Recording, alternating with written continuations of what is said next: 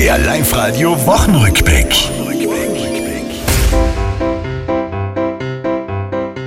Zum Schulstart gab es für die Kids von Osten bis nach Westen am Stundenplan nicht Mathe, Bio, nein Corona testen.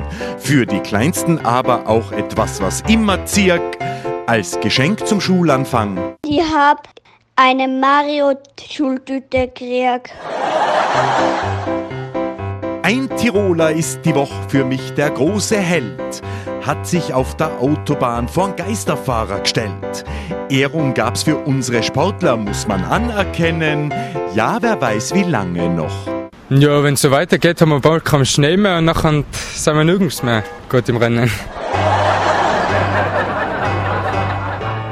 Die Woche ohne neue Regeln gibt's derzeit fast nicht. Diesmal heißt es wieder vermehrt Masken fürs Gesicht.